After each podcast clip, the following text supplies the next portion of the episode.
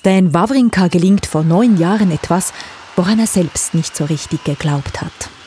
Er gewinnt das Australian Open in Melbourne, eines der größten Tennisturniere der Welt.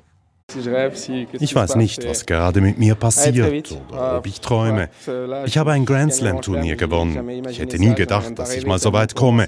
Das war für mich weit entfernt. Ich habe immer nur Feder und Nadal gewinnen sehen. Es ist großartig. Dies sagte ein sichtlich bewegter Stan Wawrinka während der Siegesfeier vor den Weltmedien. Der Wartländer Wawrinka war damals 28 Jahre alt. Er hatte bereits ein paar Turniere gewonnen, doch noch nie eines von der Dimension eines Australian Open, noch nie eines der ganz großen und bedeutenden Grand Slam Turniere. Wawrinka stand stets im Schatten der Tennisgrößen Roger Federer, Rafael Nadal und Novak Djokovic. Doch bei diesem Turnier war alles anders. Wawrinka war besser.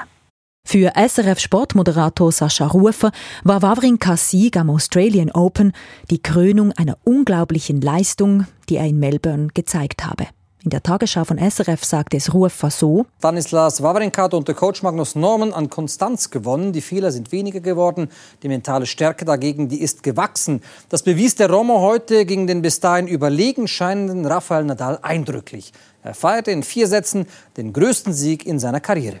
Damit reihte sich Wawrinka ein unter die besten Tennisspieler der Welt, als Weltnummer 3. Die Nummer 1 war damals Rafael Nadal, die Nummer 2 Novak Djokovic. Die Weltnummer 3 ist bis heute Wawrinkas beste Platzierung. Aktuell ist er auf Rang 148 und inzwischen 37 Jahre alt. Der Sieg in Australien war auch der Auftakt von mehreren guten Jahren für Wawrinka. So gewann er 2015 das French Open in Paris und 2016 das US Open in New York. In beiden Turnieren bezwang er im Final den Serben Novak Djokovic. Seither ist Wawrinka kein Grand Slam-Sieg mehr geglückt. Der 26. Januar 2014 war aber nicht nur für den Schweizer Tennisspieler ein erfolgreicher Tag. SRF-Sportmoderator Rufer sagte gar, ja, es war ein Jubeltag durch und durch für den Schweizer Sport. Schweizerinnen und Schweizer waren nämlich auch in Ski- und Bobrennen die schnellsten.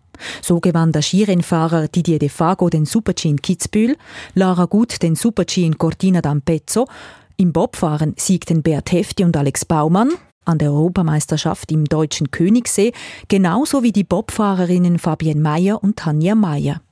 Für das Frauenteam war es der erste Weltcupsieg überhaupt. Der 26. Januar 2014 also, ein Tag, der die Herzen von Schweizer Sportfans höher schlagen ließ.